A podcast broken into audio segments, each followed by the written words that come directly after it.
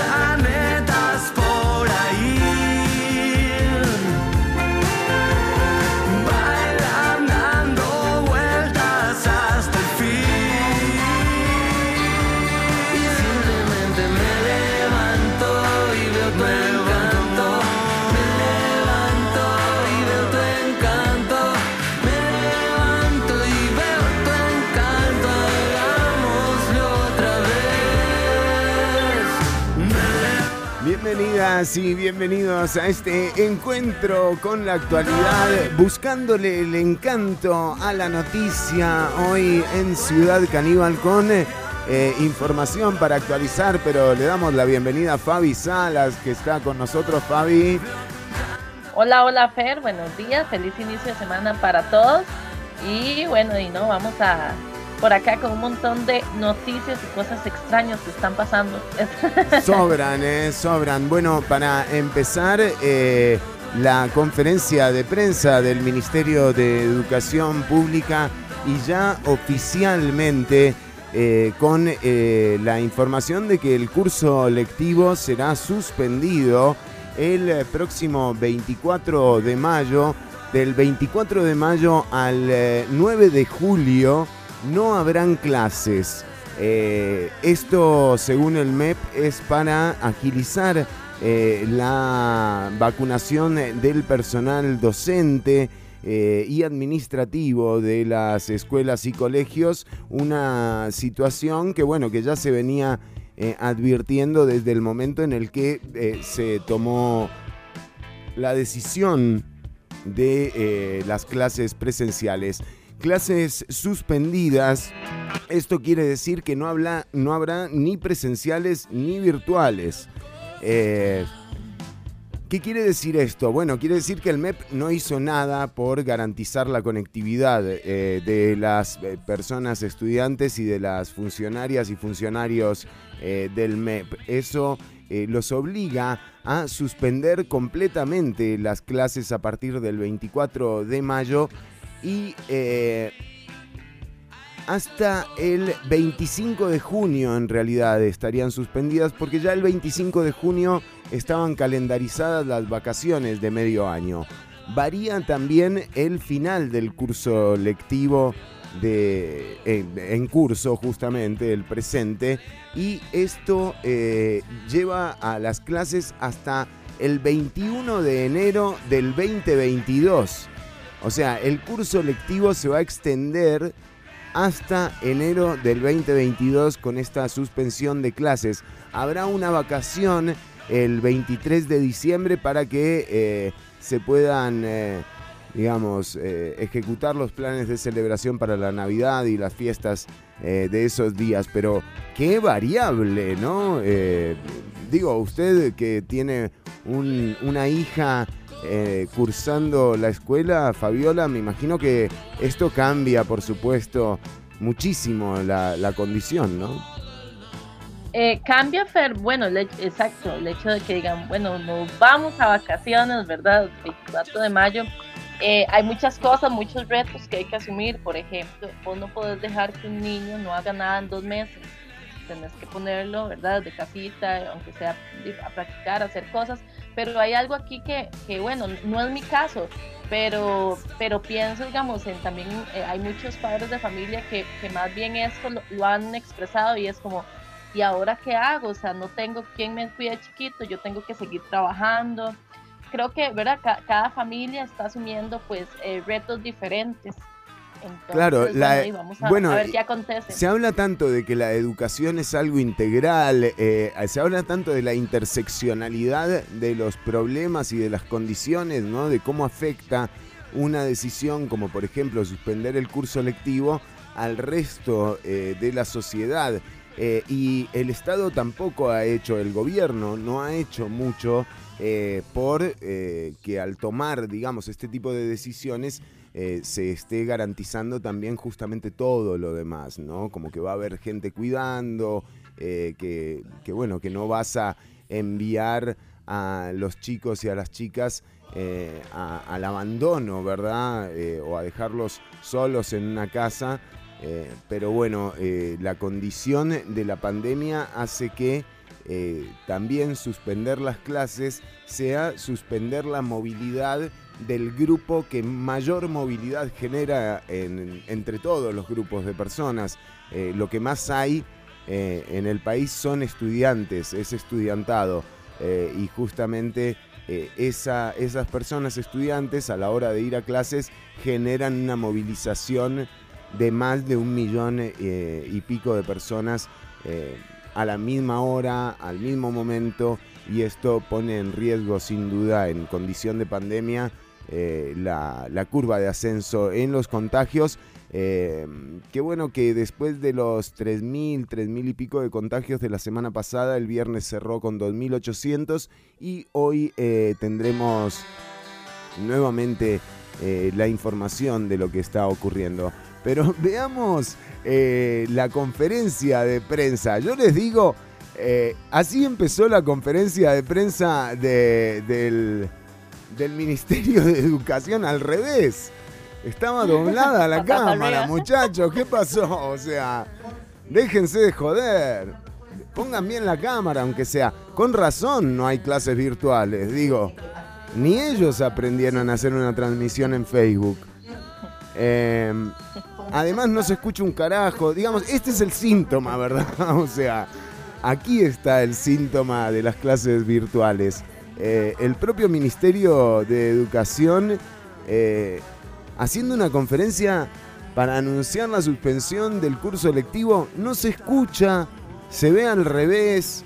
Eh, viva la virtualidad. Un saludo para la ministra de Educación, Giselle Cruz, una persona a la que digamos, personalmente uno los estima, uno no cree que haya personas malas detrás de esto, pero sí hay una inoperancia notable, ¿verdad? Eh, de nuevo, son cosas muy básicas, eh, son detalles, pero justamente el diablo está en los detalles. Así que esta, esta conferencia de prensa a través de la cual el Ministerio de Educación Pública eh, anuncio. Bien, bravo.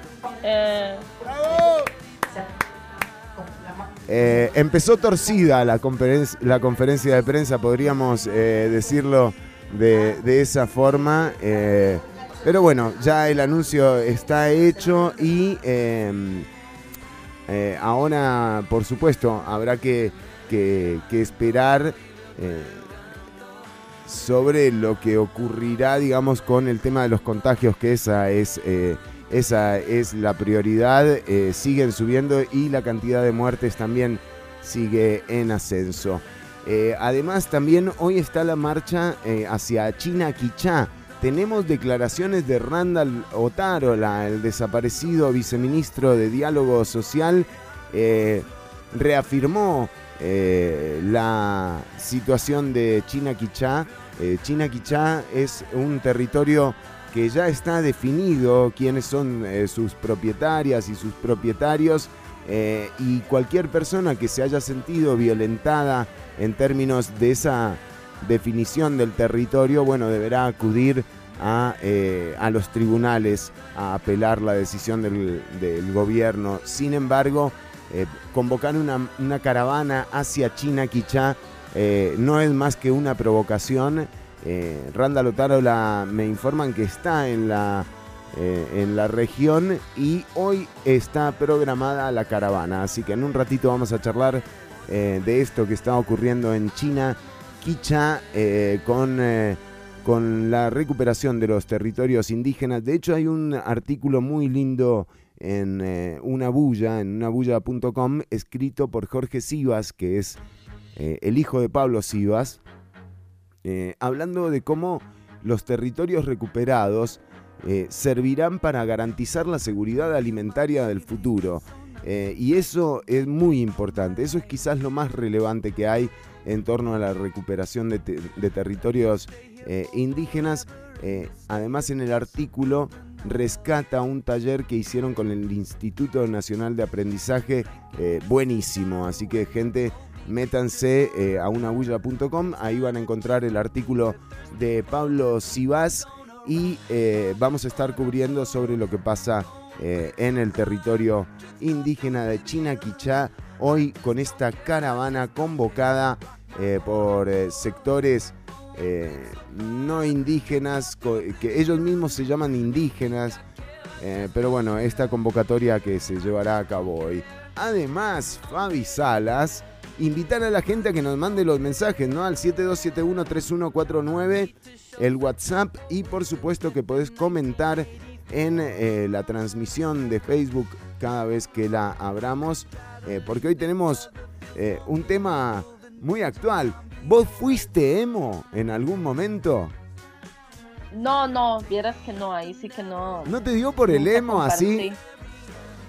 No, le puedo decir que me dio más emo ahora que estoy más vieja eh, que, durante la adolescencia, ¿verdad? Porque más que todo eh, hay tipos de música que usted puede decir, esto sí es emo, pero es bonito. pero no, no, en mi adolescencia no, más bien me fui como al otro extremo y me caían mal, y, ¿verdad? Ah, era, era anti-emo usted. Sí, era anti-emo. Pobre, los emos andan ahí todos tristes. Hay que entender también. No, pero hoy vamos a hablar sí de emo, pero de hemofilia, sin H y con doble O. Hemofilia, que es una, una nueva tendencia. Una enfermedad en la sangre. No. No. en el corazón. porque tiene que ver con el amor. Y bueno, esto nos podría llevar a descubrir si, eh, también los beneficios del autoemparejamiento. Pará, pará, pará. autoemparejamiento. Correcto, Fer. Esto yo creo que podría ser la solución a muchos problemas. Muchas, discusiones eliminadas a raíz de esto. El auto. el autoemparejamiento realmente podría ser la, la solución al rato. Lo venden en Toyota, en la, en la Nissan, es un nuevo carro, el auto emparejamiento. Disfrute de manejar. a, ver algunas, eh, algunas preguntas que nos podrían guiar. a, descubrir eso. Entonces, vamos a ver los dos extremas, o, o, bueno, las aristas que tiene todo este, este tema del amor en pocos minutos. Hablando del de, amor, eh, de la belleza, eh, fue mm, eh, Miss Universo. Miss México. ¿Qué? No, Miss Universo se llama. Ah, ah claro. yo ni idea de quién ganó. Yo ni idea, no, no sigo eso. Usted sabe que si hay algo que no me interesa es el resultado de Miss Universo. Es impresionante. Pero Lo que sí me interesa es, eh, eh, digamos, la decepción, ¿no? Es una farsa esto, o sea, damas y caballeros, por favor. O sea, imagínate a la tipa que gana yendo a Marte a que le validen el título o a otro planeta. ¿Dónde se apostilla eh, que sos la más bella del universo? Eh, semejantes cosas, yo creo que es el origen de los fake news eh, en mis universos realmente. No puede haber algo igual a esto. Bueno, también les decimos que em, en otra elección, pero más importante que la de Miss Universo, Chile estuvo sábado y domingo determinando quiénes serán sus 170 constituyentes que redactarán la nueva Carta Magna chilena. Recordemos que los eh, las manifestaciones del año 2019 derivaron en una elección para determinar si se llamaba una asamblea constituyente, una elección en la que el 80% del pueblo chileno votó para que se renovara la constitución eh, pinochetista eh, redactada durante la dictadura de Augusto Pinochet. Bueno, esta, esta elección Em, luego derivó en la elección de los eh, y las constituyentes que fue sábado y domingo. Realmente eh, una sorpresa eh, que nadie se esperaba. estamos hablando de que hay dos tercios de los 170 y las 170 constituyentes que serán de la oposición y de izquierda.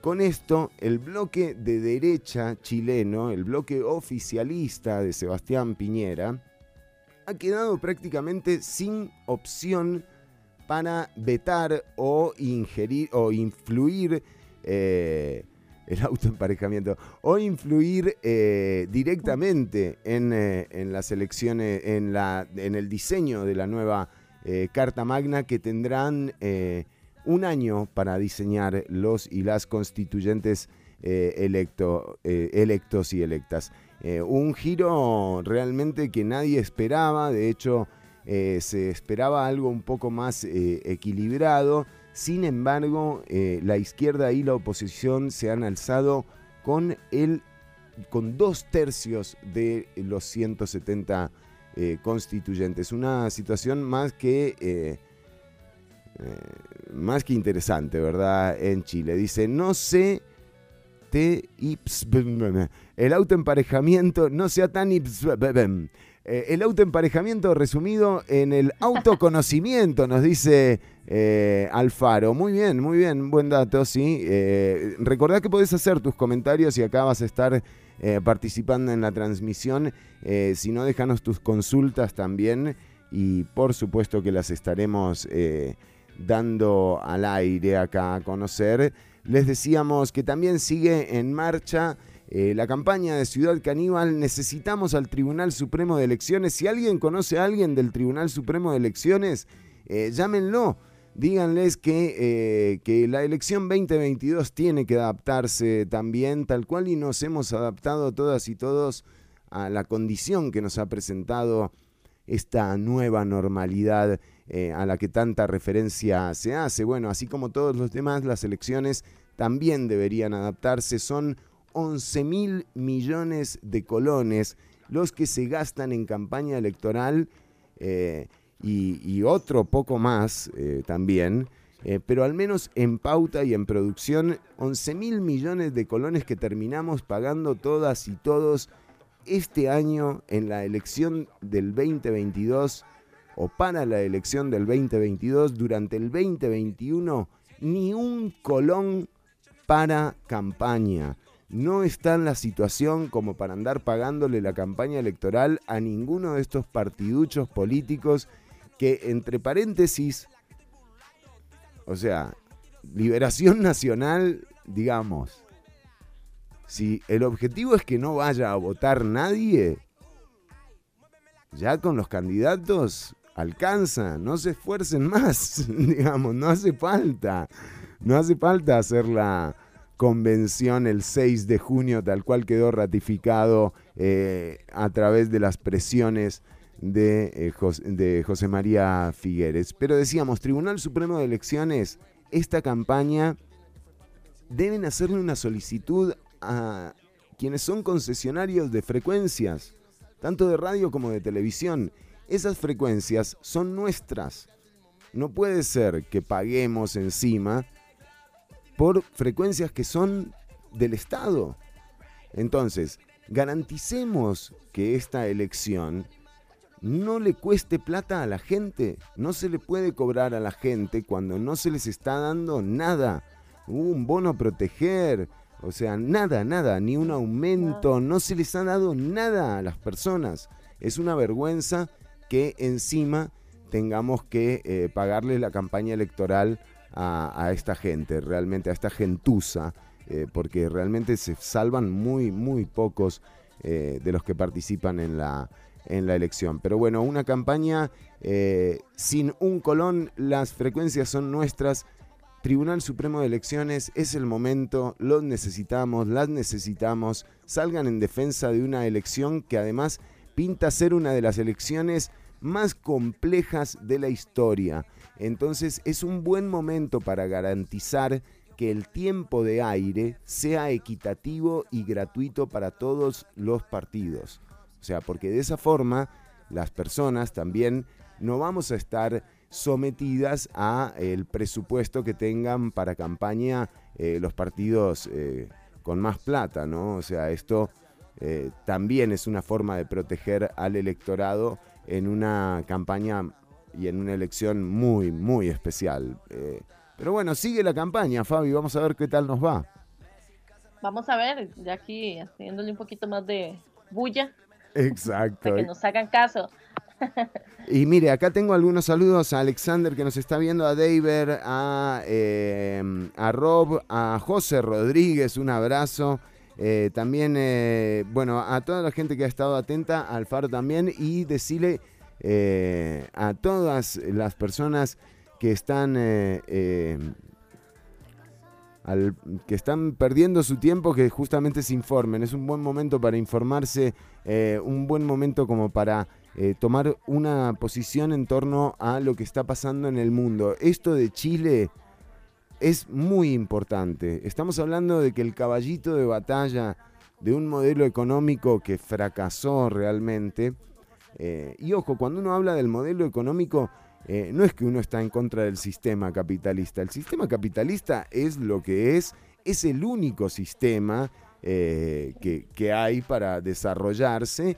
así que no se trata de ir en contra del, capitalismo, se trata de que este modelo económico que solo ha servido para mantener el estilo de vida de unos pocos a cuenta de un consumo desenfrenado de otro resto, eh, tiene a mucha gente en la marginalidad y no nos puede estar sobrando gente en el desarrollo. Eso fue lo que le pasó a Chile. No hay desarrollo con desigualdad y por eso la gente fue a la calle y pidió que cambiara todo y es que hasta, hasta que no cambie todo, no va a cambiar nada. ¿no? Y de nuevo, los partidos políticos no cuentan con representación, o sea, no, no representan eh, realmente los intereses de la gente. Miren lo que pasó en Chile. El oficialismo se quedó prácticamente vacío de opinión en la Asamblea Constituyente.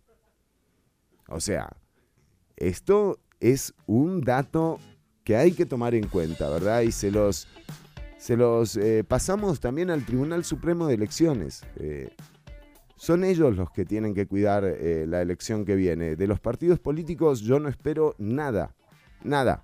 Ahora, del Tribunal Supremo de Elecciones, sí. Entonces, por favor, se los pedimos para esta campaña, ni un colón. Bueno, Fabi, eh, ¿usted eh, cómo ha estado los fines de semana con el tema de los espectáculos públicos? ¿Ha habido algún avance en torno a esto? No, bueno, y no, porque hasta venimos entrando a nuevas restricciones, más bien eh, ya hay más, ya pasaron más de dos semanas, ya no hubo, es más, te digo, el último concierto fue el del 30, 30 de abril, hmm. ¿verdad? Que fue ese viernes que me, me fui a dar la vueltita ahí a Peppers. Y bueno, ahí llegó la policía, llegó la policía, sin embargo, la organización de ese evento estaba muy bien, o sea, se, organizaron súper bien, estaban con todos los permisos al día, pero la policía entraba como, como queriendo encontrar la mínima, ¿verdad? Para hacer un, para vos sabes, ¿verdad? Y no, no, se tuvieron que ir, o sea, realmente se tuvieron que ir y prosiguió el concierto, trazaron el concierto como 40 minutos entre que este papel y que ya hacían que llamaban y vos sabes. Pero la gente en realidad también parte del respeto que promovió la organización, que fue, por favor, actuemos con respeto, ¿verdad?, hacia los demás y toda la gente se comportó a la altura. Entonces, pero después ya vinieron los cierres, ¿verdad? Y, y ya pasaron dos semanas de ahí no, otra vez estamos a la, en la misma situación y además los lugares están con un 25%, entonces no hay, ¿verdad? No hay como manera de hacer pues eh, conciertos, ha disminuido la visitación de los museos también, ¿verdad? Yo que lo he vivido, ha estado pelado, ¿verdad? La gente no... ¿Por qué? Porque aparte de eso suman la restricción que hay fines de semana en cuanto a transporte, ¿verdad? Entonces, de vamos a ver, o sea, ahorita sí, de, fue un retroceso y obviamente hay muchos del sector que están molestos, ¿verdad? Porque como ellos dicen, tengo que darle de comer a mi familia. Es que es durísimo. vamos a ver, ¿verdad? Es durísimo lo que ha pasado con, con, la cultura eh, y también esto hay que atenderlo y también en esto, eh, por supuesto, digamos, eh, si de nuevo, si pasan, si pasa lo que pasa con la educación, si pasa con lo que pasa con la asamblea legislativa, claro, ¿qué se van a fijar de lo que está pasando en, cultura, ¿verdad? Y es, es, es, urgente realmente que eh, pongan su vista en el sector cultural porque eh, es una crisis sin precedentes la que está viviendo este sector con unas limitantes espantosas que podrían ser menos, o sea, si de nuevo, si el gobierno, si el Estado costarricense se ocupase más, eh, por ejemplo, de mantener al Sistema Nacional de Radio y Televisión como una opción eh, que realmente tenga audiencia, eh, habría un espacio ahí para el sector de la cultura, pero no, más bien todo lo contrario. el CINART es eh, sobrevive gracias a la gente que está ahí poniendo el hombro y trabajando, pero eh, no gracias a las gestiones eh, de gobierno. Y bueno, esta es, es una de las, de las miradas que hay que tener para uno de los sectores que, que, se ha visto más, más perjudicado. Y hablando de todo esto, también ha surgido una serie de personas que se quieren juntar como a, como a juntar, como a hacer una huaca. Entonces salieron los de la UCAEP, salieron eh, hasta sindicatos. Vio que ya a esta altura la mezcla es, o sea, lo que perturba, sin lugar a dudas. Eh, no mezcles, te decían cuando salían de noche, ¿no? Todo bien, pero no mezcles. Bueno, aquí se ha permitido. Aplica para todo. Exacto. Porque, mire, eh, o sea, realmente las decisiones eh, que se vienen tomando eh, en torno a la vacunación y los problemas que enfrenta el proceso de vacunación están tan claros, o sea, estamos hablando de que hay los países con mayor capacidad económica que tienen, el, o sea, que ostentan, digamos, el 16% de la población mundial, eh, han obtenido más del 60% de las vacunas que se han producido. O sea, aquí hay un tema de acaparamiento ¿no? Eh, y de mercado que define eh, dónde están yendo las vacunas. El problema de la vacunación y de acelerarla no es un problema de presupuesto, es un problema de disponibilidad de las vacunas. Em, bueno, ayer el gobierno anunció ya cómo va a ser el plan de vacunación. Esperan tener eh, 2 millones de personas vacunadas para diciembre, más o menos. Eh, y, eh, y bueno, el relato paralelo, digamos, eran Iván Barrantes, ¿no? Siempre ahí al lado de Pedro Muñoz y de Otto Guevara. Eh, pero Iván Barrantes y compañía, junto con la UCAEP, junto con otros eh, de estos eh, actores de la actualidad nacional, la UCAEP y AmCham, dijeron que, bueno que los dejen participar al sector privado, ¿no? que el sector privado quiere ayudar. Y bueno, desde aquí les decimos que, que aceptamos la ayuda, que quizás, o sea, si quieren ayudar, paguen los impuestos que deben. Eso estaría bueno. ¿Quieren ayudar? Ayuden. Hay 250 empresas de los 500 grandes, eh, digamos, grandes capitales, grandes aportadores eh, que presentaron 0% de ganancias durante 6 años, UCAEP. ¿Quieren ayudar? Paguen los impuestos. Si quieren ayudar también, promuevan el impuesto solidario a las grandes riquezas que hace falta. ¿Quieren ayudar? Dejen de acaparar las líneas de crédito del Estado. ¿Quieren ayudar sector privado? Paguen salarios justos. Dejen de abusar de la gente. No vengan a hablar de vacunas. Ustedes no tienen nada que hacer comprando vacunas porque no hay vacunas a la venta. O sea, no hay. No podés comprar vacunas como sector privado. ¿Por qué? Porque las vacunas todavía están en fase de prueba. Entonces, solamente las puede obtener el Estado. Así que aprovechando este frenesí eh, solidario que le agarró a la UCAEP y a AmCham, ayuden, está bien, pero ayuden cumpliendo con los deberes que tienen como empresas. Y si no, por lo menos déjense de llamar eh, Cámara de Empresarios, porque si no pueden pagar impuestos, no pueden pagar salarios justos y no tienen ganancias, digo, fracasaron muchachos, o sea, ya fue. Cierren, vénganse con nosotros a hacer un podcast.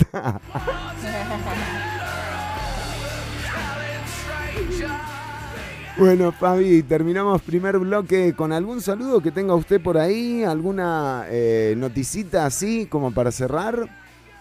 No, tengo, sí, un saludo que me llegó por acá, saluditos a Baldo que está sintonizando pura vida. Y bueno, no, pero eh, más bien eh, después de un panorama pues bastante, me parece que negativo, esto es personal. Eh, eh Muy emo. Ayer, pues, ayer sí te digo que estaba emo, harta de ver todo lo que pasa, como que tantas noticias negativas, que Colombia, que que Israel con eh, Gaza, eh, que tantos muertos, que seguimos con el COVID, que los cierres, que como que llegué como, yo dije, quiero desaparecerme, no quiero ver redes sociales, no quiero ver Instagram, no quiero ver nada, porque estoy harta. Y me acordé de esta frase de Mafalda que yo no sé si, si tal vez tenía que ver, pero es como, realmente quisiera como ahorita bajarme del mundo, ¿verdad? De ver, estoy harta. pero, ¿sabes que Vi algo bueno, que yo, porque vi algunos contactos míos en Facebook que esta semana tuvieron eh, tiempos, eh, bueno, súper extendidos de trabajo en los cuales me comentan que ni siquiera están cobrando las horas extras y fue precisamente para estas, eh, para la vacunación. Entonces, extearon hasta altas horas de la noche tratando de vacunar y vacunar y bueno, fueron dos días muy, muy extensos de trabajo, entonces por otro lado yo digo, bueno, también están pasando cosas eh, o gente que quiere hacer cosas bien, ¿verdad? Que quiere, que todavía siente amor por el prójimo, que quiere dar lo mejor. Entonces de alguna manera me balanceó y yo dije, ok, es parte de lo que estamos viviendo, hay que seguir ahí pensando en, en positivo y, tal vez de, no, no, no pararle tanta atención a, a lo malo que ocurre, ¿verdad? A veces hay como que soltar un poquito, respirar y seguir luchando. A mí me parece que, sí, sí, sí, sí, total, totalmente de acuerdo. Y estoy de acuerdo con usted, vamos a vivirlo así, ¿no? Como algo que está pasando y algo que también nos toca superar. Eh, y solamente eso, o sea, solo eso. No es que aquí, eh, mientras otros sí quieren o tienen expectativas, ¿no? De, de ser y de hacer, eh, yo creo que que con la información hay que ser mucho más eh, cauteloso, pero no desde el lado del cuidado ascético de la información, sino más bien todo lo contrario, como algo que está pasando y que también vamos a superar. Así que, nada, adelante, adelante, bendito lunes para todas y todos. saquémosle la mala onda a la semana. Ya venimos con más Fabi Salas. Se viene lo de Chinaquichá, se viene la hemofilia, que no es una enfermedad en la sangre, me dijo Fabi. No, quédate. Y el autoemparejamiento, que es lo que, lo que me llama más la atención. Autoemparejamiento, pareja de tu carro. O algo así. Ya venimos con más.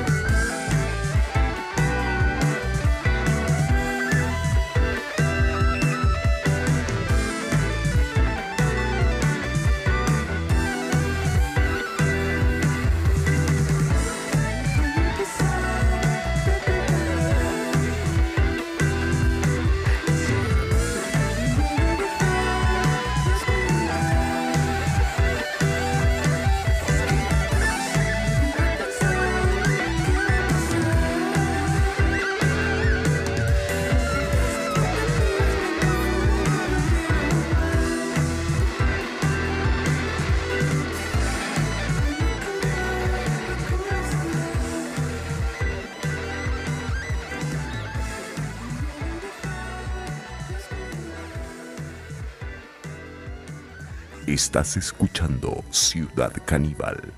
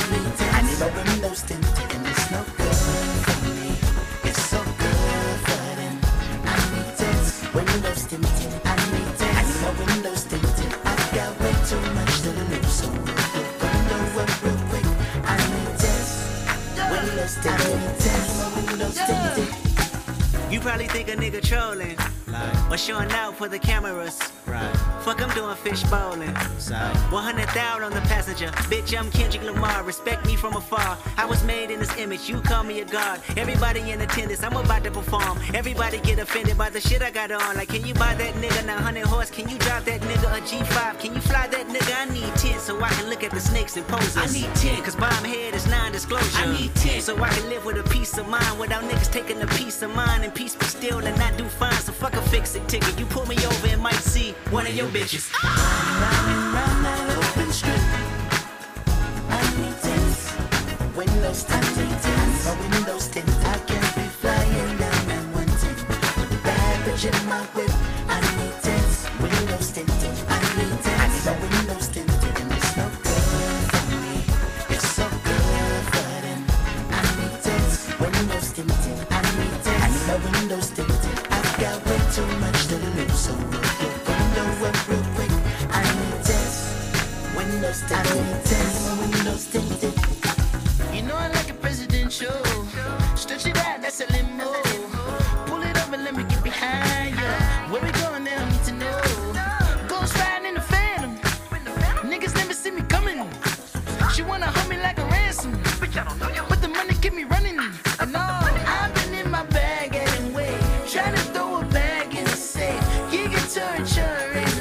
que sí no conozco eh, es un rapero emo, ¿eh? Eso sí que me hace falta. eh, bueno, no, sí, ya de- con el trap el emo hasta, hasta en hip hop se metió. Lo cierto es que vamos ahora a analizar la hemofilia que tiene que ver con esto, Fabi. Sí, Fer. Bueno, la hemofilia, así como suena, sin H, con doble O, es como hemofilia. Emo- Hemofilia. Es una nueva tendencia, sin duda alguna. Eh, muchas personas pueden decir, ah, pero es que eso me suena como al amor a primera vista. Y otros dirán, ah, no, no, es que, sí, no, no, uno, uno se enamora y, o eso es dependencia, ¿verdad? Pero no, el asunto es que hay un montón de actitudes y de cosas que giran alrededor de la hemofilia. Esto, para hablarlo en, en palabras así sencillas, es una tendencia a enamorarse demasiado rápido. ¿Usted cómo le va con eso? ¿Usted, usted en algún momento, así usted dice, me enamoré a primera vista? Sí, lo bueno es que pasa lo mismo con el desenamoramiento, ¿no? O sea, eh, Ah, es igual de ok. rápido. Entonces, digamos que estamos parejo. Ah, muy bien. No, no, eso es genial. ¿Verdad? Otra, otra de las cosas que yo dije, bueno, es que puede ser, y con esto de la pandemia, hay un, hay un montón de gente que dijo, vea, Fabi, no he tenido, así Claro, no he le entro a lo que venga. nadie".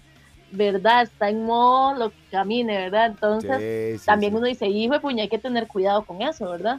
Pero eh, hay gente como que más bien le se va al extremo y más bien le cuesta demasiado enamorarse de alguien. Ah. ¿verdad? Esto es otro tema súper chiva, súper amplio. Pero bueno, hablemos de la hemofilia. Esto, como les decía, a veces eh, hay gente que lo confunde con la dependencia emocional, pero está muy lejos de eso. ¿Por qué? Porque la, la dependencia emocional incluye eh, miedo al abandono, hasta dudas sobre su propia autoestima. Es algo muy fuerte.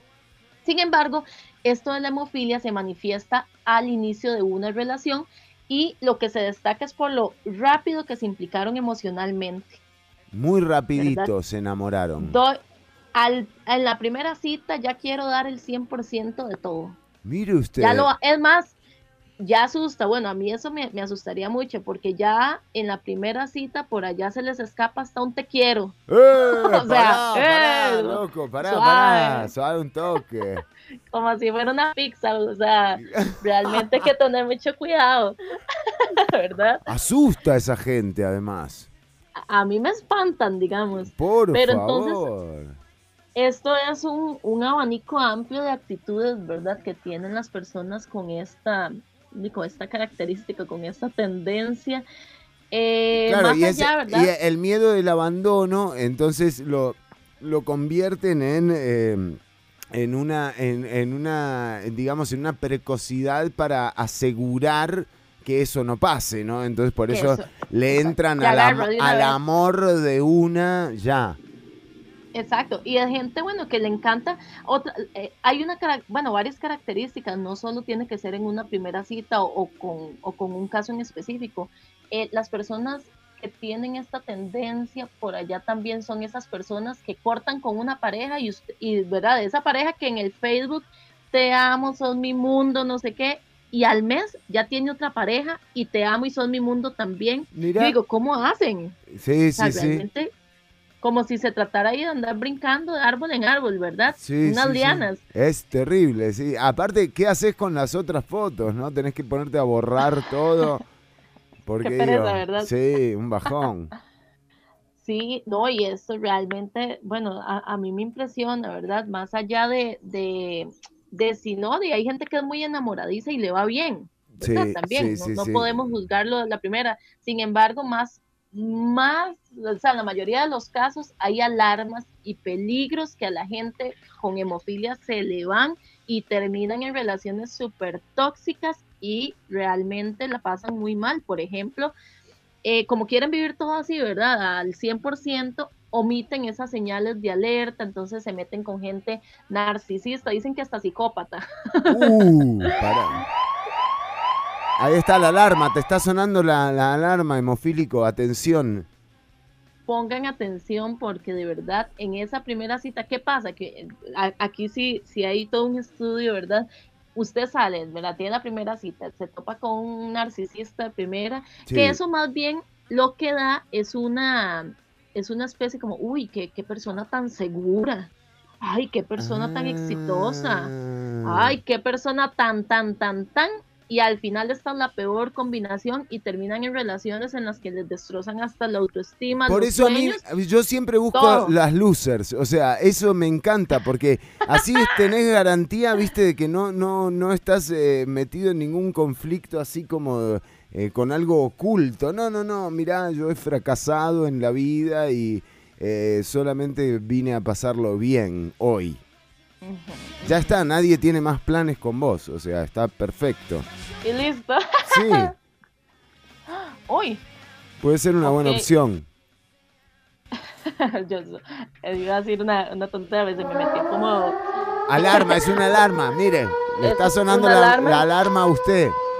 No, es que se me metió, aunque no lo crean, el gato del vecino en, el cuarto, pero ya lo eché, porque si no mi gata lo mata. No puede ser. Ah, ve, eh, eh, ese gato está necesitado de cariño. Exactamente, ahí está. Sí, pero mi gata es muy brava y después lo bueno, lo despedaza. Bueno, continuamos con el tema del amor. ¿eh? Sí, mejor. Muy bien, entonces, ya lo saben, las personas con hemofilia obviamente deberían de analizar bien si está bien que usted a la primera eh, cita quiera casarse hasta con esta persona. Eso me parece que hay que ir paso a paso, ¿verdad? ¿Para qué? Más que todo para que se cuiden ustedes mismos, para que no terminen mal, porque eso va a pasar. No dejemos de idealizar a las personas y mejor, ver, entreguémonos a la experiencia de conocerlos.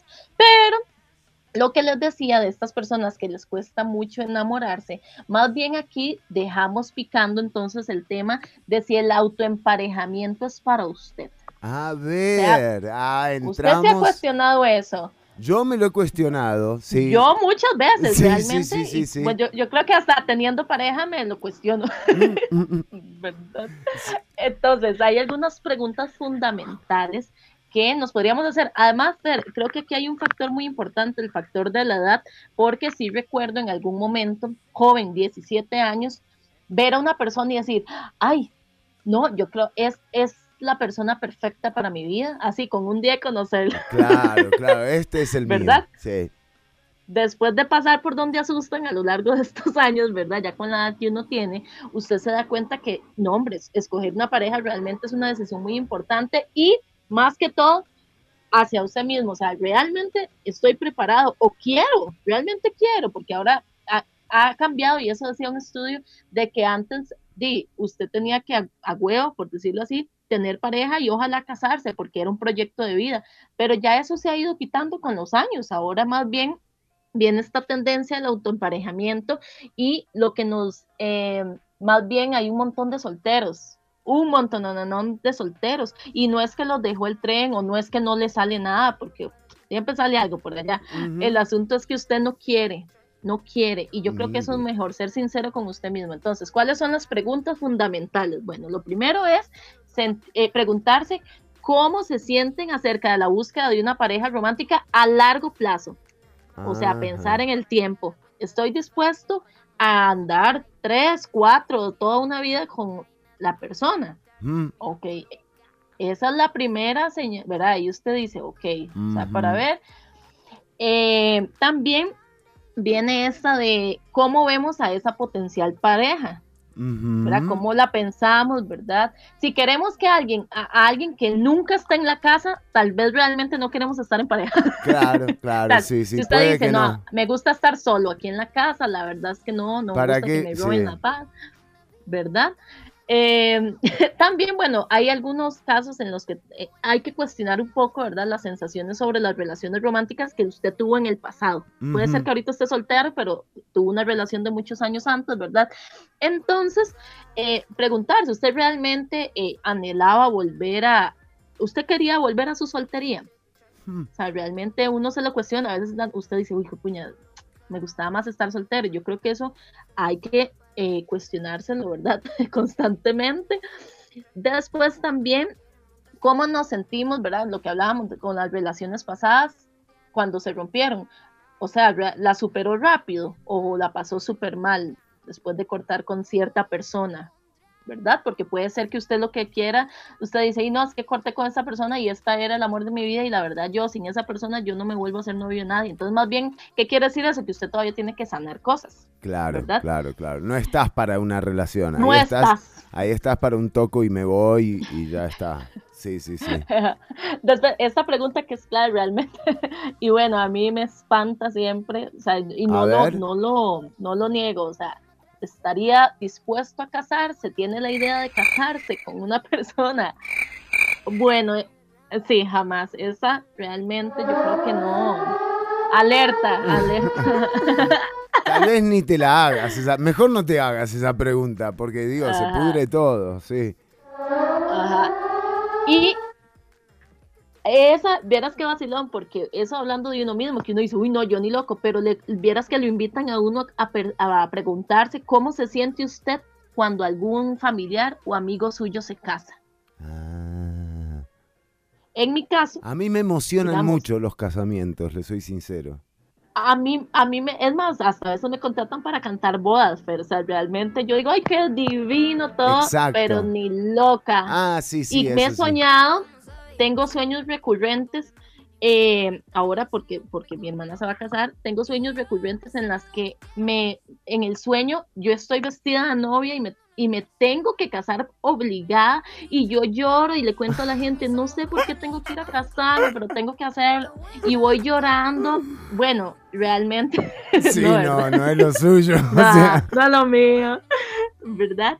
Y eh, muy importante, ¿verdad? Si usted eh, no sentirse presionado, eh, porque más que todo es la presión social, lo que a veces lo invita a la gente como, ay, pero ¿cómo? Usted es soltero, ay, no, pero ¿qué va a claro, hacer? Su vida cómo no solo, tenés bla, bla, bla". novia, ¿no? Eh, y ¿Verdad? yo Como creo si que eso fuera. Yo creo que eso, eh, eso se da, se da muchísimo, se lo he escuchado preguntar mucho eh, por ejemplo, a familias, a mujeres, o sea, eh, no tanto a hombres eh, realmente, no, no es como que no te condicionan mucho a, a- a tener pareja o novia como, como varón, o sea, pero sí se lo he escuchado muchísimo. eh, a las mujeres, qué sé yo, una, una tía, una prima, ay, ¿usted no tiene novio? Y, y- Ajá, y lo quieren. De hecho, hace, bueno, hace unas semanas me topé como a una señora amiga mía y me cuenta que la hija, que la hija tiene unos 32 años, me dice, vieras, las amigas le pasan diciendo que ya la dejó el tren, que, y es así como, búsquese el primer patas vueltas, que se la atraviese y cásese. No. Y, pero pasa, ve, vea qué loco, porque tengo a mis amigos, ¿verdad? 38 años, así que no, no tienen ni novia ni nada. Y más bien uno dice, o sea, más, más bien lo Como les que se lo como- celebran. Lo celebran. Uy, ma, qué Claro. bueno. Ah, no, es que qué, qué selectivo. O qué vida tan, co- qué rico se la tira usted. Porque ella- ¿verdad? uno Qué lleva vida palo, más ¿eh? bonita. Sí, sí, sí. Porque ella- uno Como la de Chema. Sí, exacto. No, pero. eh, Pero, verdad, total. eso hay- jamás. No, no, no, sí, no le des pelota a eso. No, no. Entonces tenemos que romper con esa creencia. Y lo más importante, eso es, es un tema, eh, es personal, ¿verdad? Si usted decide quedarse soltero, disfruta de esa vida. O sea, Eh. va- va- la va a pasar súper bien, que nadie lo, lo, empuje a vivir lo que usted no quiere. Y por ahí vi un meme que a mí siempre me encanta y yo, yo lo comparto, es de... eh, solu- eh, qué lindo como que es solucionar los problemas en pareja, problemas que no tendrías si no tuvieras pareja. Entonces, mejor eh, sean sinceros con ustedes mismos y si están en un momento listos o preparados para compartir su vida con alguien, pues adelante, pero escójala bien. Cuidado, se van a ir en el ride de la hemofilia. No, Dios guarde. Ya venimos con más Ciudad Caníbal. Ella no es tuya.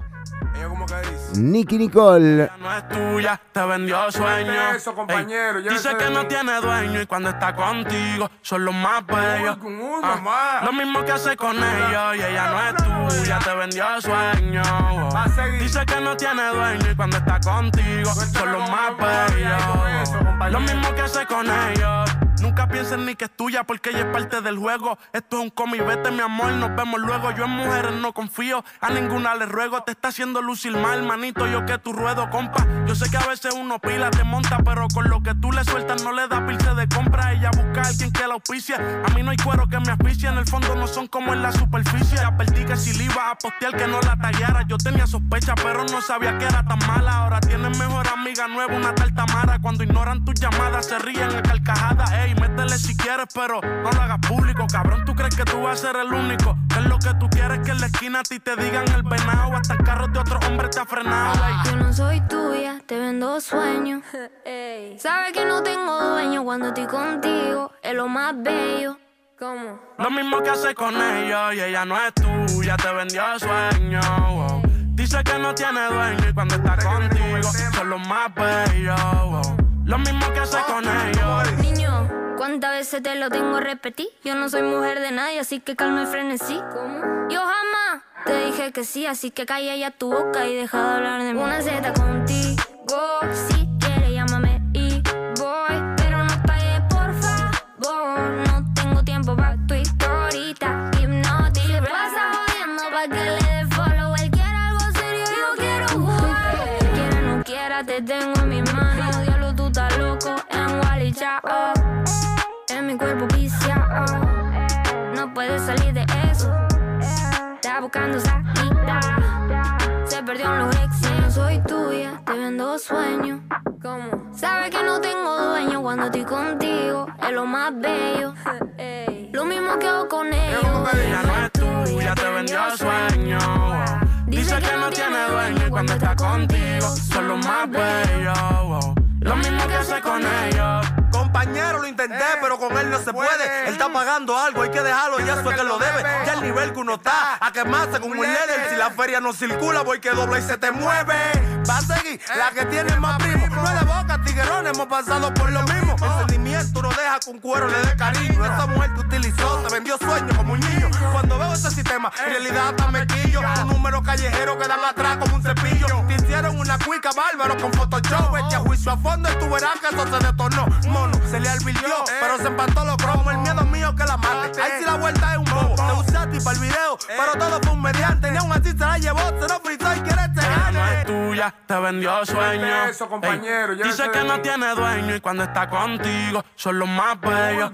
Ah, lo mismo que hace con ellos y ella no es tuya, te vendió sueño. a. Dice que no tiene dueño y cuando está contigo son los más bellos. Lo mismo que hace con ellos. Ja. Rochi, My Tower, Nicky Nicole. Nata Record produciendo. Vulcano.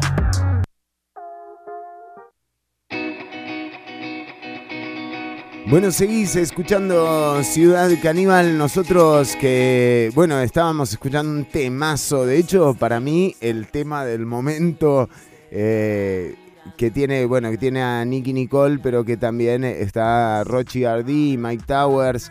Eh, buenísimo, realmente, el tema. Ella no es tuya. Muy, muy acorde con, con lo que usted estaba hablando. Se ve que la gente de, musicalización está atenta a sus contenidos, Fabiola. Será así. Eh, y ahí, ahora sí, ahí la tenemos bien, Fabi. Ya, ahora sí.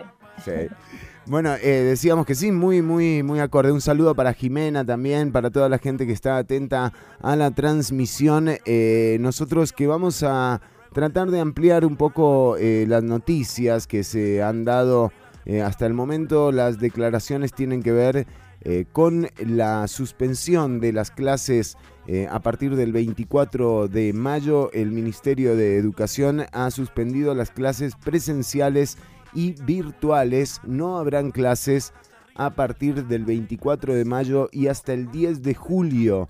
Eh, con esto también el curso lectivo se extenderá eh, a partir de, su, de que se retome eh, hasta el 22 de enero del 2022. eh, una situación o una condición que propone justamente la pandemia, ¿verdad? Y el alto índice de contagios que está teniendo el país.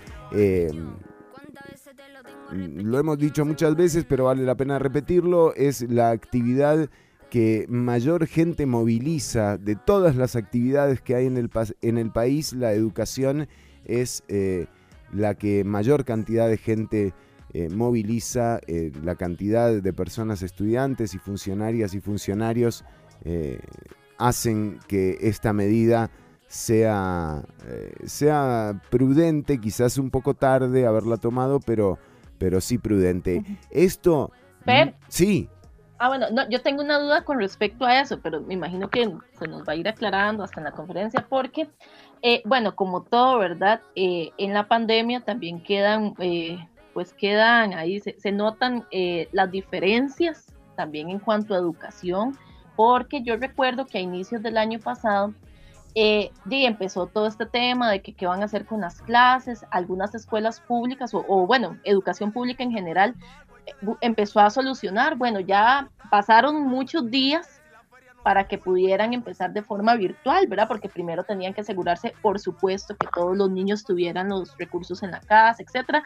Pero vieras que me di cuenta, bueno, de algunas escuelas privadas que a la semana ya tenían toda una plataforma, nunca pararon los exámenes, nunca pararon de estudiar, ¿verdad? De hacer Claro. trabajos. Entonces yo me imagino que esta diferencia también se va a marcar en estos meses. Yo, las instituciones privadas están preparadas para esto. En cambio, digamos, los niños de educación pública nada más se van, así como lo llamaron, de vacaciones dos meses, mientras que los colegios eh, privados y las escuelas pues siguen avanzando, ¿verdad? En cuanto al, al contenido. Entonces, bueno, no sé, eso me, me Sí, parece se también profundiza totalmente, Fabiola, se profundiza la desigualdad en la educación con esta. Correcto. Sí, sí, sí. En todo, la pandemia sacó la desigualdad en todos los sentidos. Totalmente, totalmente. Es lamentable realmente que se esté, que se esté dando esto. Eh, sin embargo, eh, aquí en el eh, propio comunicado que, que tenemos el comunicado de prensa luego de haber visto la conferencia, eh, también eh, uno no puede ser inconsciente en, eh, en lo que está ocurriendo, ¿verdad? En el país y, el ascenso exponencial que tiene la cantidad eh, de contagios. Así que una decisión como la de frenar el curso lectivo sin duda tiene implicaciones que habrá que atender. pero lo urgente es que no se contagie más gente, porque igual Correcto. esa desigualdad eh, que ya viene desde antes de la pandemia, ¿no? Por eso el ingreso a la UCR eh, y a las universidades públicas es- está tan condicionado para las personas estudiantes que se gradúan de la educación pública con respecto a quienes lo hacen de, en una institución privada. Eh, digo, esto viene pasando. Ahora, eh, digamos, también va a ser lamentable si en lugar de la desigualdad a, eso le sumás muertes de familiares de estos chicos, nuevos contagios. eh, ahí O también. bueno, ya ha habido tantos profesores que lamentar en estos días, ¿verdad? Es- son demasiados. Sí, sí, sí. Muy lamentable. Sí, de hecho, entonces, eh, entonces nada, habrá que seguir adaptándose y ahora eh, también exigirle de nuevo al gobierno eh, una acción eh, que sea reactiva a esta, o sea, que haya algo que beneficie también y que ayude a los padres y a las madres que tengan que eh, justamente hacerse cargo de tener a sus hijas y a sus hijos eh, en las casas, ¿no? O sea, tiene que haber algún tipo de, ayuda del gobierno, tiene que haber un entendimiento de ese gobierno. Y por otro lado, también hay un tema en lo laboral, ¿verdad?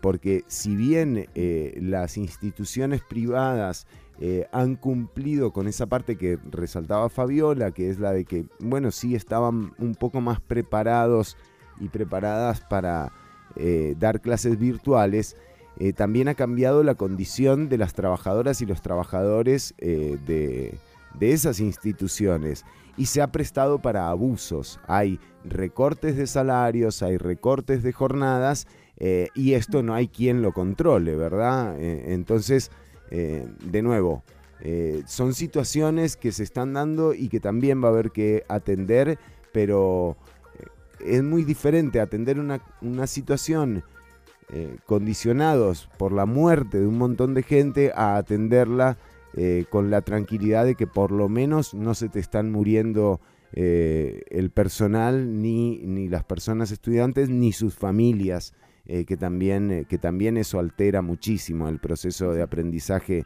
eh, de una persona, ¿no? Si, si ese chico, esa chica contagia a sus abuelos o contagia a sus padres y terminan Todos, trágicamente, bueno, ese chico, el futuro de ese chico también, o esa chica está condicionado.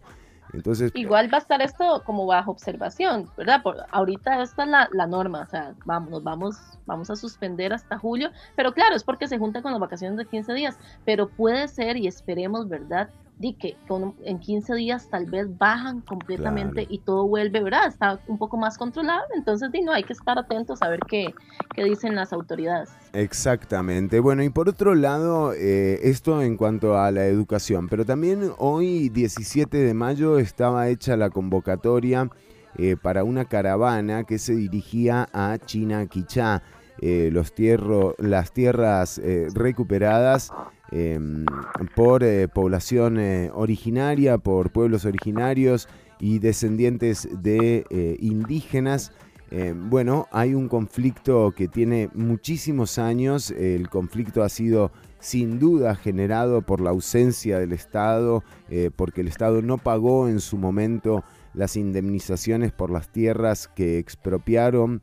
Eh, y bueno, y esto ha, dejado en una condición de desventaja a algunas ciudadanas eh, y ciudadanos de, eh, de la zona sur. Puntualmente en Chinaquichá lo que se dio fue un llamado que además tuvo como protagonista a un cura de la iglesia católica. Y convengamos que si hay, o sea, si alguien puede hablar históricamente de abusos contra los pueblos indígenas, es la iglesia católica, sin dudas. Eh, son 500 y pico de años nada más eh, de abusos. Em, pero en todo caso, sí. eh, en todo caso, el señor cura de San Isidro convocó a una marcha, luego se desdijo, la ausencia del gobierno y de Randa Lotarola en estos días ha sido notable, pero em, entre ayer y hoy eh, se, se, han dado algunos comunicados que vale la pena em, retomar, ¿no? Em, la amenaza, las amenazas que hay eh, eh, con el tema de China Quichá y los, y los pueblos originarios son muy serias. O sea, estamos hablando que hoy se estaba convocando esta caravana y además se lanza un ultimátum al gobierno. Este es el señor Arburola, eh, convocando a la marcha de hoy. Delincuentes, que es el calificativo que les cabe. Entonces nos queda esta semanita a partir de hoy, de hoy hasta el domingo, para continuar sensibilizando a las personas. Sabemos que hay miles de personas indígenas, multiétnicas y pluriculturales en todos los territorios. Eso lo hemos comprobado lo hemos constatado a lo largo y ancho del país que hemos caminado todo este mes y medio. Y este, pues es a este grupo de personas indígenas, multiétnicos y culturales y pluriculturales, perdón, a los que estamos eh, sensibilizando, llegando con información para que todos entremos en igualdad de condiciones a exigir los derechos que por derecho nos corresponden. Tan mestizo es el líder de esos, de esos movimientos indígenas que andan invadiendo propiedades y lesionando los derechos humanos de todos, tan mestizos son ellos como tan mestizos somos nosotros también. Así que si para el gobierno ellos son líderes recuperadores, yo quiero ver por qué el gobierno no nos condecora también a nosotros como líderes indígenas, recuperadores de las fincas invadidas hasta hoy, líderes indígenas, recuperadores de los derechos despojados, líderes indígenas eh, que están estableciendo un ordenamiento social al interno de los territorios, garantizando una sana convivencia y un buen vivir a partir de aquí en adelante. Así que la invitación para sensibilizarles a todos esta mañana, exhortarles a seguir hablando con sus amigos, con sus vecinos, con sus parientes, que estas proclamas sociales que vienen el 17 de mayo a partir de las 10 de la mañana sean el vivo ejemplo de un espíritu de lucha y no que sean el ridículo social al ver que solamente llegamos 3, 4 gatos, ¿verdad? Ya este es el último intento que podemos hacer. Escuchen esto. último intento, ¿por qué? Porque como ya todos saben, está en proceso la modificación del artículo 5 de la ley indígena. Como todos saben, el gobierno está apretando exageradamente para eh, seguir despojando los derechos de todos los que, los que hoy pues, cuentan con sus posesiones, que cuentan con sus derechos humanos y eso no les importa. Así que el gobierno se le acorta el plazo, se le acorta el tiempo y a nosotros también se nos van las oportunidades de seguir uniéndonos como pueblo. Así que el 17 de mayo sería el día crucial para que todos pongamos en evidencia si estamos a favor o en contra de lo que está sucediendo, nos manifestemos como tales, le entreguemos el ultimátum al gobierno y dos semanas después, si Dios lo permite, y el gobierno si no ha cumplido con las exigencias que van contenidas en el ultimátum, pues estaremos iniciando nosotros los indígenas en cada territorio a ir recuperando todas y cada una de las fincas invadidas. No queríamos llegar a esto que podría desencadenar en una guerra civil posible. Escuchen lo que está diciendo este señor. Este señor está diciendo que les van a, que hoy les llevan el ultimátum al gobierno y que si no, ellos van con armas a provocar una guerra civil. Esto es serísimo. O sea, por eso aquí ya desde el viernes decíamos, esto es un peligro lo que está gestándose en Chinaquichá y el gobierno tiene que ir a poner orden. Bueno, eh, ya aquí están hablando de guerra civil en 15 días. O sea, si, si de hoy en 15 días esta gente no tiene una respuesta, dicen que ellos van a ir a recuperar eh, los territorios. Serísimo, eh, serísima la situación que está ocurriendo. Y por otro lado, hoy tarde eh, apareció nuevamente el viceministro de Asuntos Políticos y Diálogo Ciudadano, eh, el señor Randall Otárola, eh, con estas declaraciones. Desde el domingo nos hemos movilizado tanto Pérez Celedón como Buenos Aires para profundizar un poco en el marco de la legalidad, qué es el Plan RT y el Plan de Recuperación de Tierras del INDER que trabaja siempre teniendo en cuenta los derechos de ambas partes, procurando un proceso imparcial para determinar si una finca de una persona no indígena en un territorio es o no indemnizable. En eso lo que queremos indudablemente es apegarnos al marco de la legalidad, pero sobre todo difundir información veraz. Y por eso queremos desmentir categóricamente que el gobierno de la República está impulsando un proyecto de ley o un decreto para modificar los linderos del territorio indígena de Chinaquichá. Ese era Randall Otárola eh, desmintiendo eh, la versión que eh, está circulando sobre la extensión del territorio de China Quichá, una extensión que no se ha planeado y que se ha utilizado como una justificación para convocar a los sectores que están promoviendo la violencia en, en todos los territorios indígenas. Eh, 24 son los territorios indígenas protegidos eh, y ya está determinado con una ley de 1977 a quienes le corresponden esas tierras.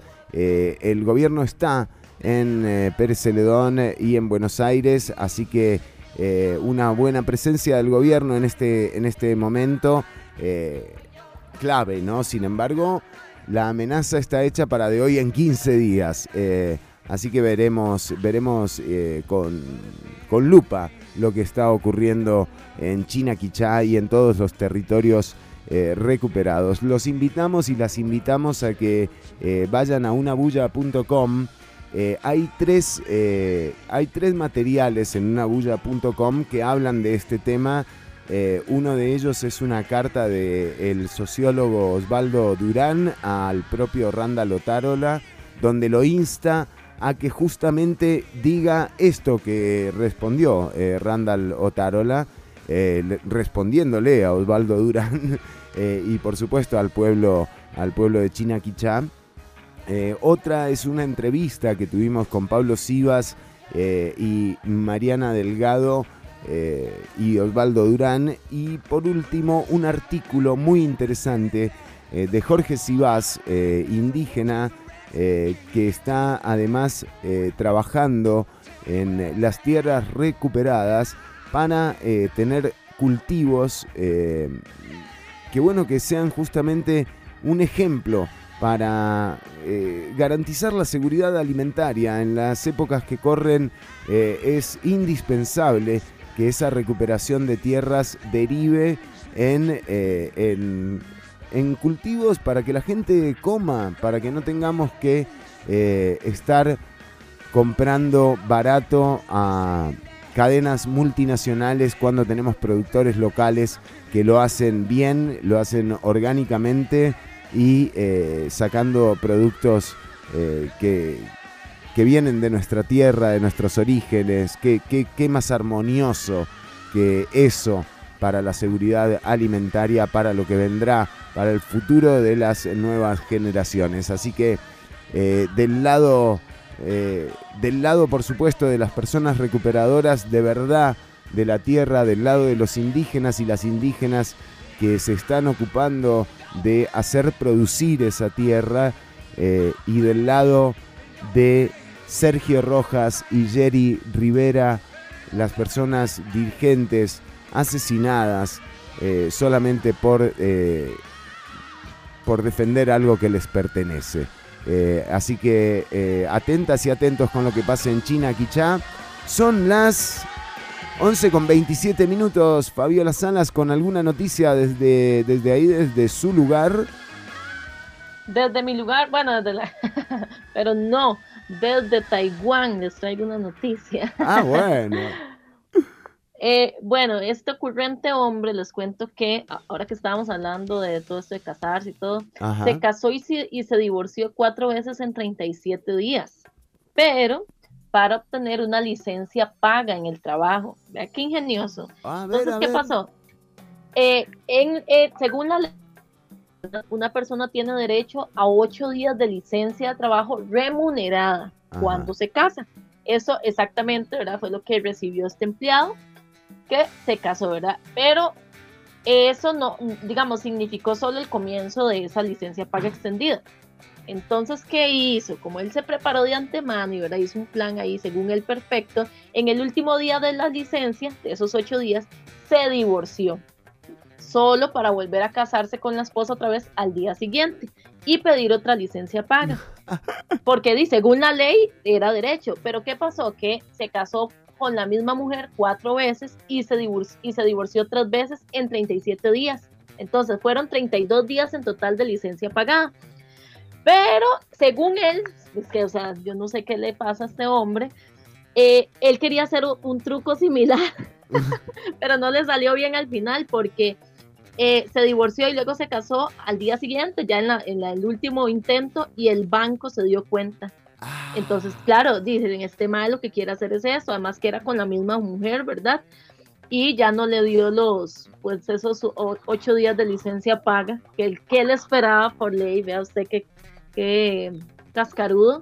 Qué increíble, ¿eh? Bueno, pero le digo, aparte, imagínate con la familia que están teniendo problemas. No, no, no, es solamente para irme de vacaciones. Qué no, bueno, eh, atención, eh, en el bloque que viene estamos con los saludos de la gente, así que si tenés algún mensaje que enviar, hacelo a través del 7271-3149, 7271-3149 y también a través de los perfiles eh, de Ciudad Caníbal. Recordá que eh, este episodio y episodios anteriores los podés encontrar en Spotify. Ahí está el podcast de Ciudad Caníbal. Eh, y si no, también en Anchor. Si no usas Spotify, te metes a unabulla.com, buscas el podcast de Ciudad Caníbal y te envían directamente a Anchor. Así que esa es tu, tu opción para escuchar este episodio y también episodios anteriores. Ahí está el especial también de China Quichá eh, y otros materiales que te pueden servir como para eh, ir formando un criterio. Riner Camacho desde Tilarán nos dice, bendito lunes para todos, la belleza se escucha los lunes en CC. Me imagino que lo dice por mí. Riner, gracias. Saludos, Riner. Y dice, yo quiero vacunarme. Y sí, yo también, Riner. ¿Quién no va a querer eh, vacunarse? Sí, la verdad es que es el, bien más, eh, más preciado del momento. En eso sí, logrado la igualdad, la pandemia, ¿no? En que todos y todas queremos lo mismo, queremos esa vacuna. Bueno, la mayoría, hay algunos que...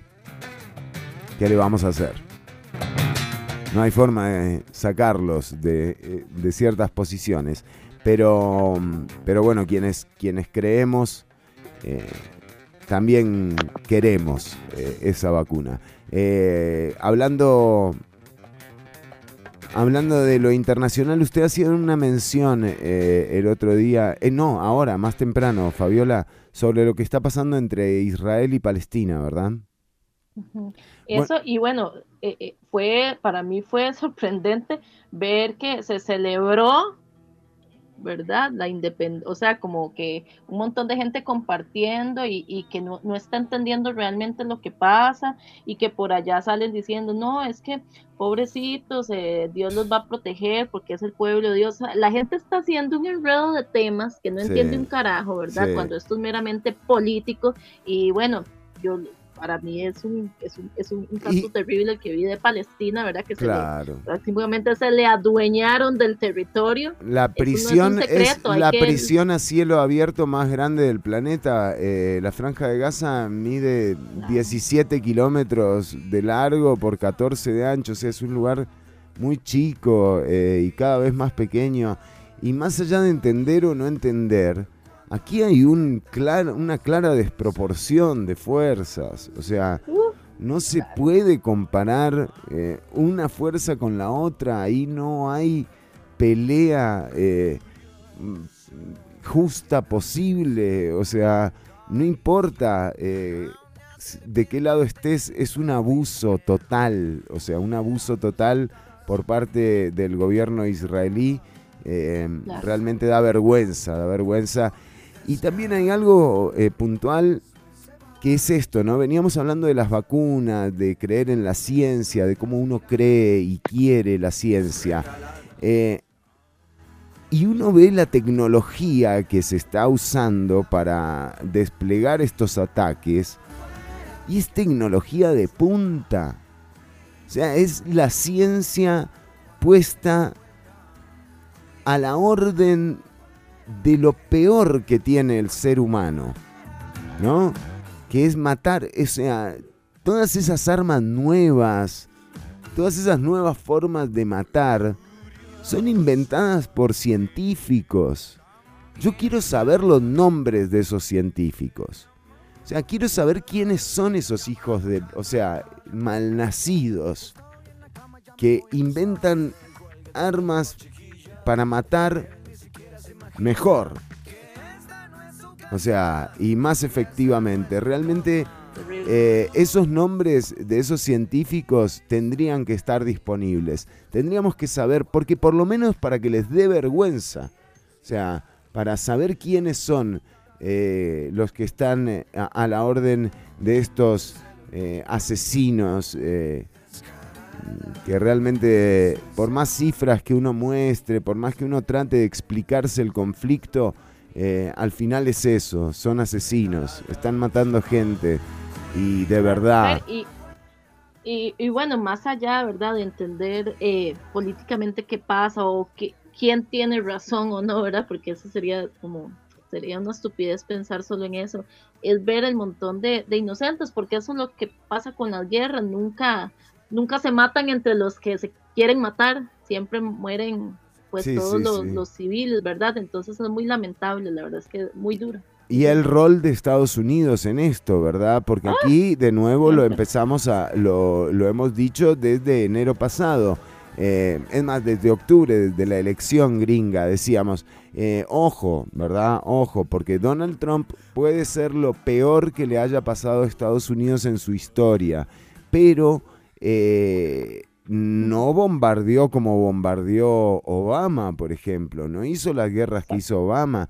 Eh, Donald Trump tenía un desinterés eh, claro por los conflictos armados y el mundo estuvo en orden, o sea, más allá de que Estados Unidos fue un desastre. ¿no? O lo que pasó en lo interno, o la vergüenza que les dio tener un presidente ridículo eh, como Donald Trump, eh, lo cierto es que ese desinterés por los conflictos armados y por el lobby armamentista estadounidense, ahora ha retomado el poder y por eso en el Consejo de Seguridad de las Naciones Unidas no se resuelve eh, un llamado al cese al fuego. O sea, y, y esto ocurre bajo el, con el patrocinio de Joe Biden, ¿verdad?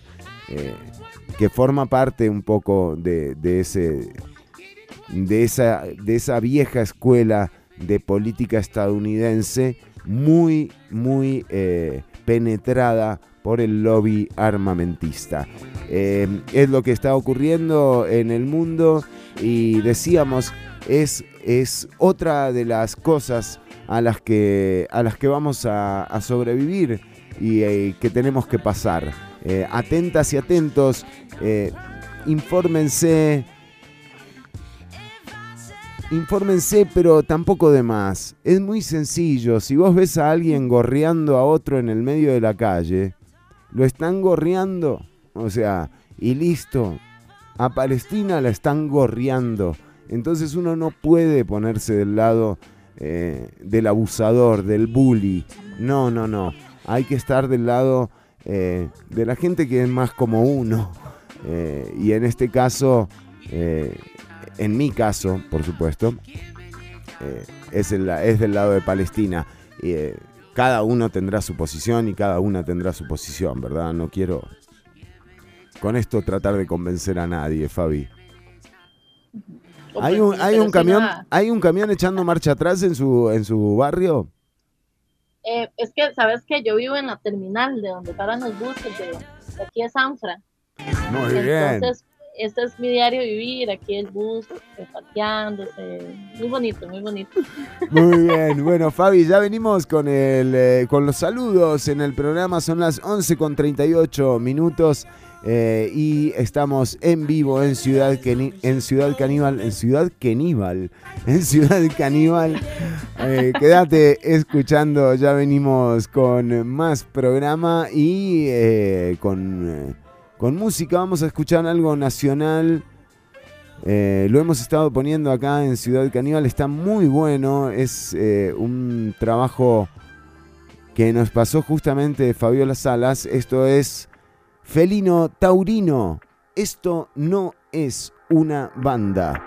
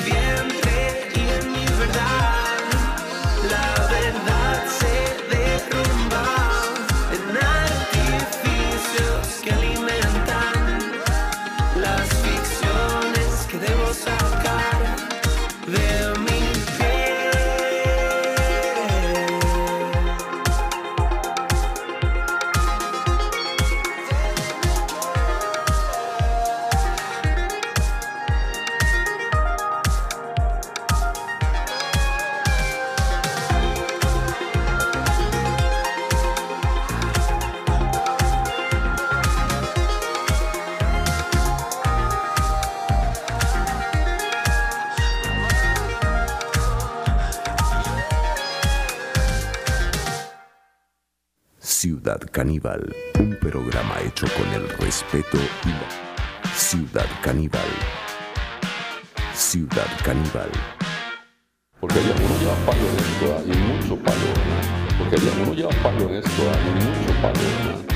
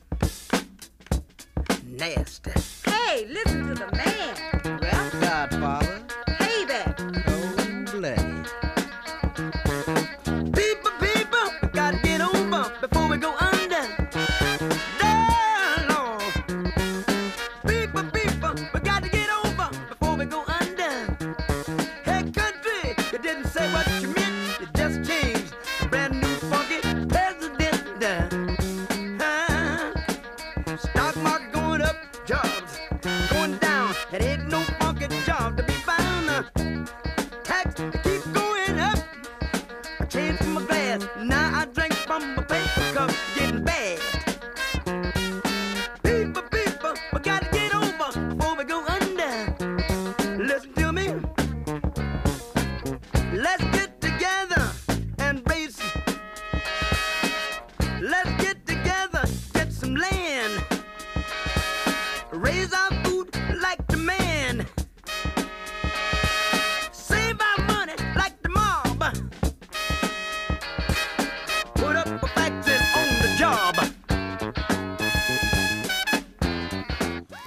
Funky President. Estábamos escuchando a James Brown. Antes de eso, 1915. Con el tema No les creo.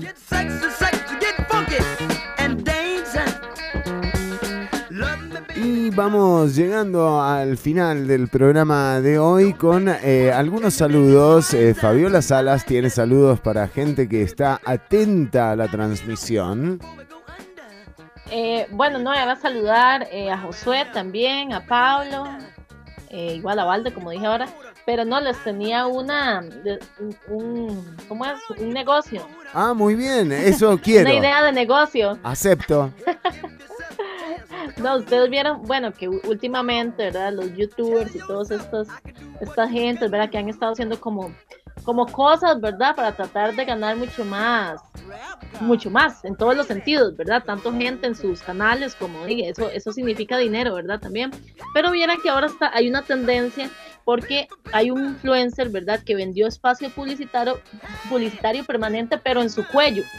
Entonces, esto es, bueno, es, un influencer ruso que eh, agarró una idea por ahí y dijo, de ahí, puedo cobrar más y constantemente lo ando en mi, en mi cuerpo, ¿no?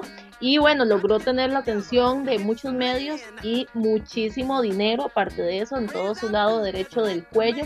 Y dice que va a seguir creciendo, va ahora a empezar a, a ofrecer partes del cuerpo, ¿verdad? Para tatuarse, es que son tatuados, ¿verdad?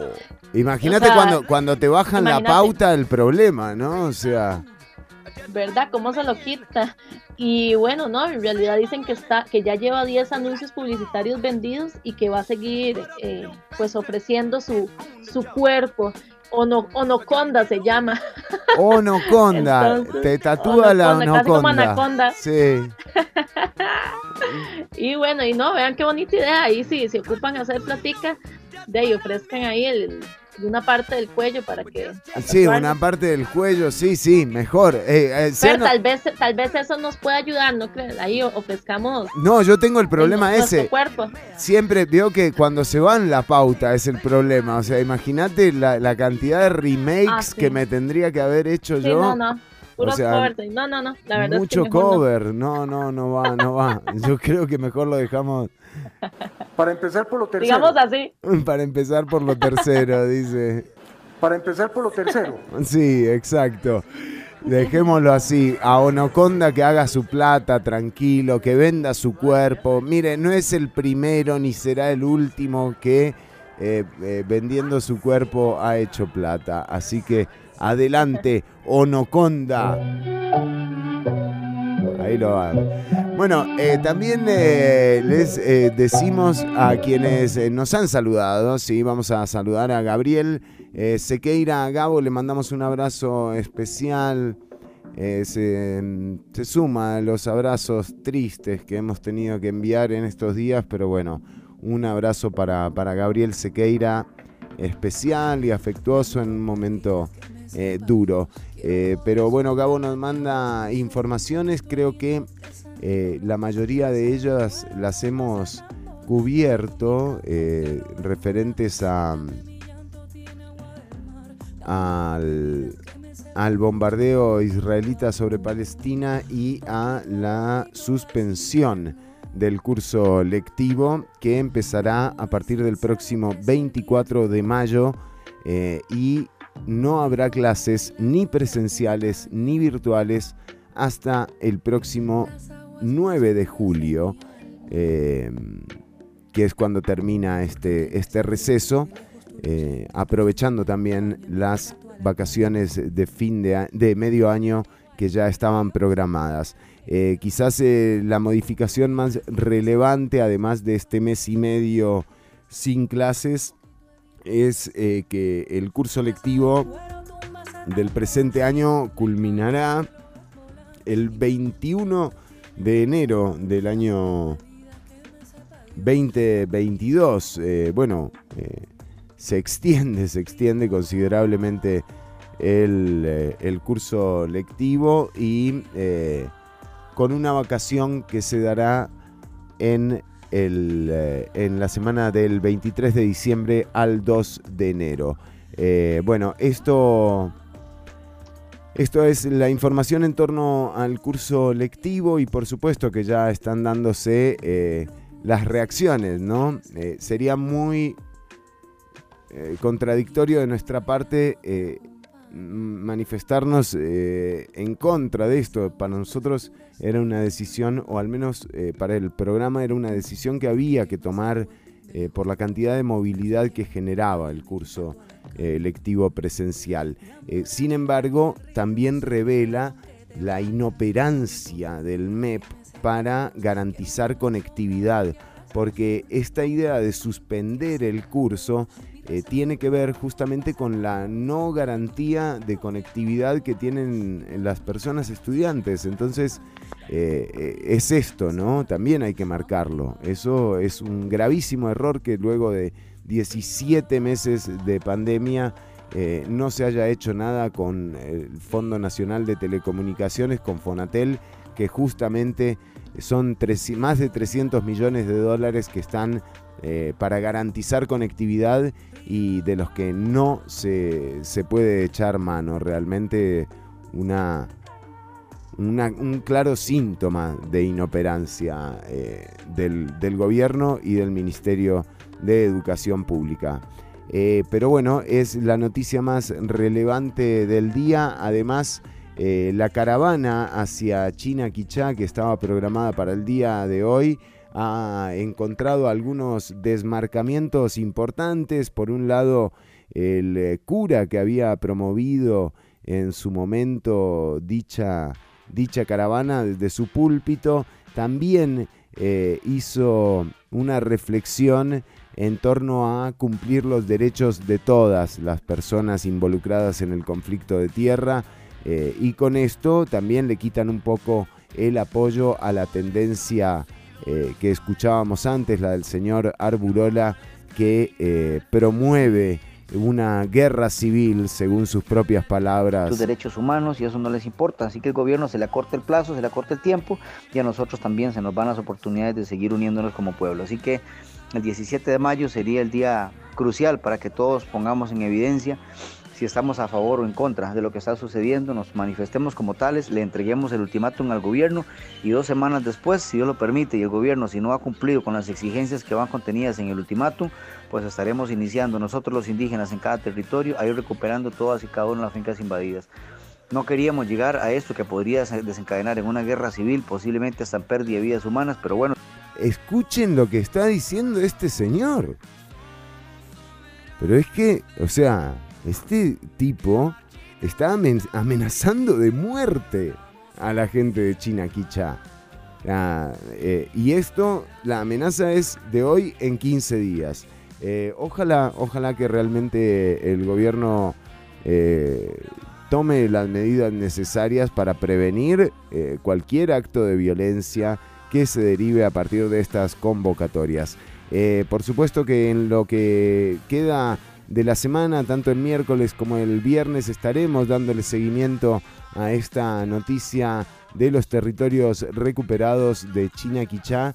Eh, pero siempre recal- recalcando que el conflicto territorial indígena ya está definido por una ley de 1977 eh, y que también hay gente que ha quedado excluida de esta definición que está sufriendo la, la- la poca gestión del gobierno en este tema y por eso se generan estas confusiones en donde eh, hay gente que está siendo inducida, ¿verdad?, a eh, tomar una actitud violenta cuando en realidad eh, no hay nada que recuperar. Una caravana hacia China Quichá no es lo que tiene que hacer esta gente. Esta gente tiene que hacer una caravana hacia, hacia las autoridades del gobierno, que son quienes pueden solucionar esto, no las, pobladoras y los pobladores de China Quichá. Nada tienen que hacer eh, ahí y muchísimo menos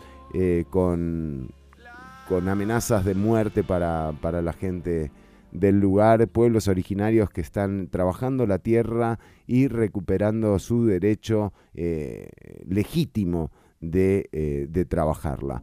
Entonces, eh, esto es lo que está ocurriendo en los territorios indígenas, que no solo se limita a China Quichá, sino que es un conflicto que se extiende a lo largo del país, siendo China Quichá nada más el más famoso de ellos eh, por la muerte, eh, lamentable muerte de Sergio Rojas y de Jerry Rivera. Esta es la información de hoy lunes, Fabi. Llegamos al final del programa. Llegamos. ¿Quién iba, a, quién iba a decirlo? no, súper bien, Fer, de verdad que sí, se, se pasa rápido estas dos horas, pero eh, bueno, ¿no? Ahí sintonicen Ciudad Caníbal este miércoles, igual al ser las 10 de la mañana. Y bueno, eso sería y que tengan una, una feliz semana. Ya yo me despedí, sí, ¿verdad? Era el momento de la despedida. Correctísimo. Y, eh, no, y digo, ojalá, ojalá, ¿verdad? Eh, uno, uno a veces hace muchas bromas, ¿verdad? Con respecto al, digamos, yo misma de- del Sí. tema que traigo, pero de verdad a veces lo hace a uno como, como caer en cuenta, ¿verdad? De muchas cosas, hasta de la vida misma. Entonces, ahí con esto de la hemofilia, enamórense bastante, pero de ustedes mismos primero y luego sean felices. Esa es, eh, esa es la clave. Eh, y nosotros eh, deseándoles también una excelente semana a todas y a todos, a cuidarse, eh, más allá de las eh, decisiones que tome o deje de tomar el gobierno, eh, nuestro deber con la sociedad es prevenir la mayor cantidad de contagios que podamos, así que si podés, quédate en casa, si tenés que salir, toma todas las medidas de precaución necesarias. No hay ninguna medida de precaución en este momento que esté de más. Eh, cualquier medida de precaución es válida, eh, así que tomala como, como un hábito eh, y salgamos de esto juntas y juntos y veámonos una vez que esto haya pasado. lamentando por supuesto a la gente que habrá quedado en el camino, pero sabiendo que, que, todavía hay mucho por construir, ¿no? Y esto también nos lo demuestra Chile eh, hoy. Hoy Chile es un ejemplo para el mundo entero eh, que se encuentra en una condición tan especial, eh, con una economía repleta de dudas, ¿no? En torno a qué modelo se tomará justamente para encauzar el desarrollo que viene, el progreso que viene. eh, y, y- bueno, juntarse, juntarse en la medida de lo posible eh, virtualmente y hablar de estos temas es válido, es válido. Hoy Chile le da una lección al planeta de que las cosas tienen que cambiar, de que un modelo eh, que no puede atender a sus enfermos, eh, un modelo que margina del desarrollo a una cantidad de gente muy importante, un modelo que solo ha distribuido la desigualdad, eh, deriva en una situación como la que tenemos hoy, porque eh, la pandemia y el virus hacen de lo suyo con una condición previa a la pandemia. Eh, las manifestaciones en Chile empezaron en el 2019 y hoy, en plena pandemia, Chile está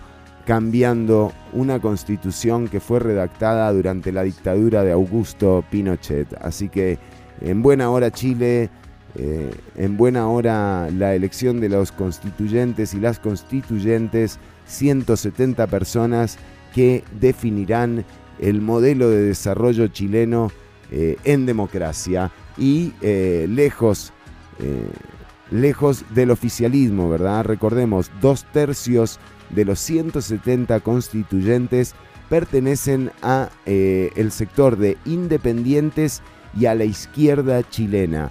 Con esto, la derecha chilena se ha quedado sin margen de veto en la constituyente. Una situación muy interesante la que plantea eh, la constituyente chilena. Nos encontramos el miércoles a las 10 de la mañana. Fabiola Salas, un placer como siempre. Muchas gracias, Fer. El placer es mío y bueno, hasta luego. Pura vida.